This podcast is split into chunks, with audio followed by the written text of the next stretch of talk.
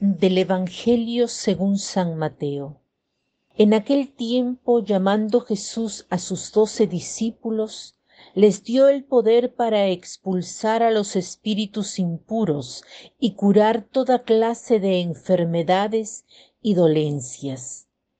Estos son los nombres de los doce apóstoles. El primero de todos, Simón, llamado Pedro, y su hermano Andrés, Santiago y su hermano Juan, hijos del Zebedeo, Felipe y Bartolomé, Tomás y Mateo, el publicano, Santiago, hijo de Alfeo y Tadeo, Simón el cananeo y Judas Iscariote, que fue el traidor. A estos doce los envió Jesús con estas instrucciones. No vayan a tierra de paganos, ni entren en ciudades de samaritanos. Vayan más bien en busca de las ovejas perdidas de la casa de Israel. Vayan y proclamen por el camino que ya se acerca el reino de los cielos.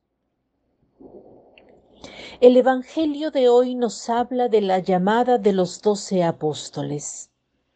¿Por qué Jesús elige a doce y no trece o cualquier otro número? Porque Jesús ha venido a, a, construir el nuevo pueblo de Israel, la iglesia. El pueblo de Israel estaba constituido por doce tribus. Este es el motivo del por qué elige doce. Estos apóstoles tienen, algunos de ellos, un apelativo junto al nombre. Por ejemplo, Pedro es llamado Simón. Pedro quiere decir piedra, fundamento.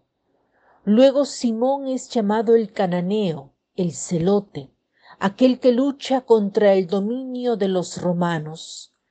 Mateo es llamado publicano.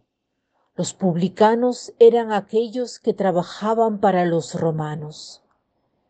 El Evangelio nos presenta a los doce, distintos entre ellos. Estos nombres con los apelativos nos hacen ver que el colegio apostólico está formado por, por personas entre sí muy distintas. Jesús ha querido enseñar esto porque también en nuestras familias, en nuestros grupos parroquiales, en nuestras asociaciones, incluso siendo distintos, podemos ser un solo cuerpo. Podemos estar de acuerdo si estamos en armonía entre nosotros, si estamos en armonía con Jesús. Si estamos unidos a Jesús, estamos también unidos a los otros. No importa qué sensibilidad tengamos, qué manera de ver las cosas, podemos estar de acuerdo. Jesús elige estos apóstoles para arrojar los espíritus impuros y para curar todo tipo de enfermedades. ¿Qué quiere decir arrojar los demonios? Porque lo que dice el Evangelio de hoy de los apóstoles se debería decir de cada uno de nosotros. Jesús nos ha elegido, somos el pueblo de Dios, la iglesia. Jesús nos ha elegido para curar todo tipo de enfermedad, arrojando los espíritus impuros, los cuales pueden ser la falta de esperanza, la desconfianza, las tensiones, la agitación, la falta de serenidad. Todas estas cosas las debemos combatir. Ayudar a las personas a tener confianza, a ser generosas, a no estar calculando. Todo esto lo debemos hacer no yendo en medio de los paganos o de los samaritanos. Jesús dice, yo os envío a las ovejas perdidas de la casa de Israel. Es como si dijese, yo no te mando quién sabe dónde, a un lugar lejano, yo te mando a tu puesto de trabajo, entre tus colegas, a tu casa, entre tus parientes, a darles serenidad y paz, a arrojar los espíritus inmundo, no a los alejados, sino entre los que tienes al lado en tu vida cotidiana.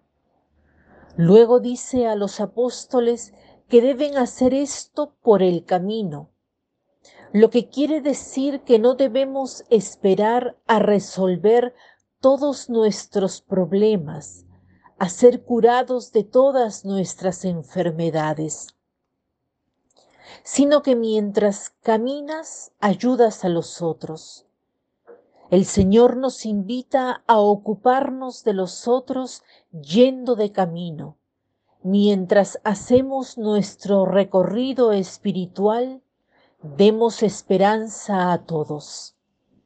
El propósito de hoy podría ser el de ir al encuentro de todos, incluso de aquellos que piensan distinto de nosotros, tienen diferente sensibilidad o un distinto modo de ver las cosas.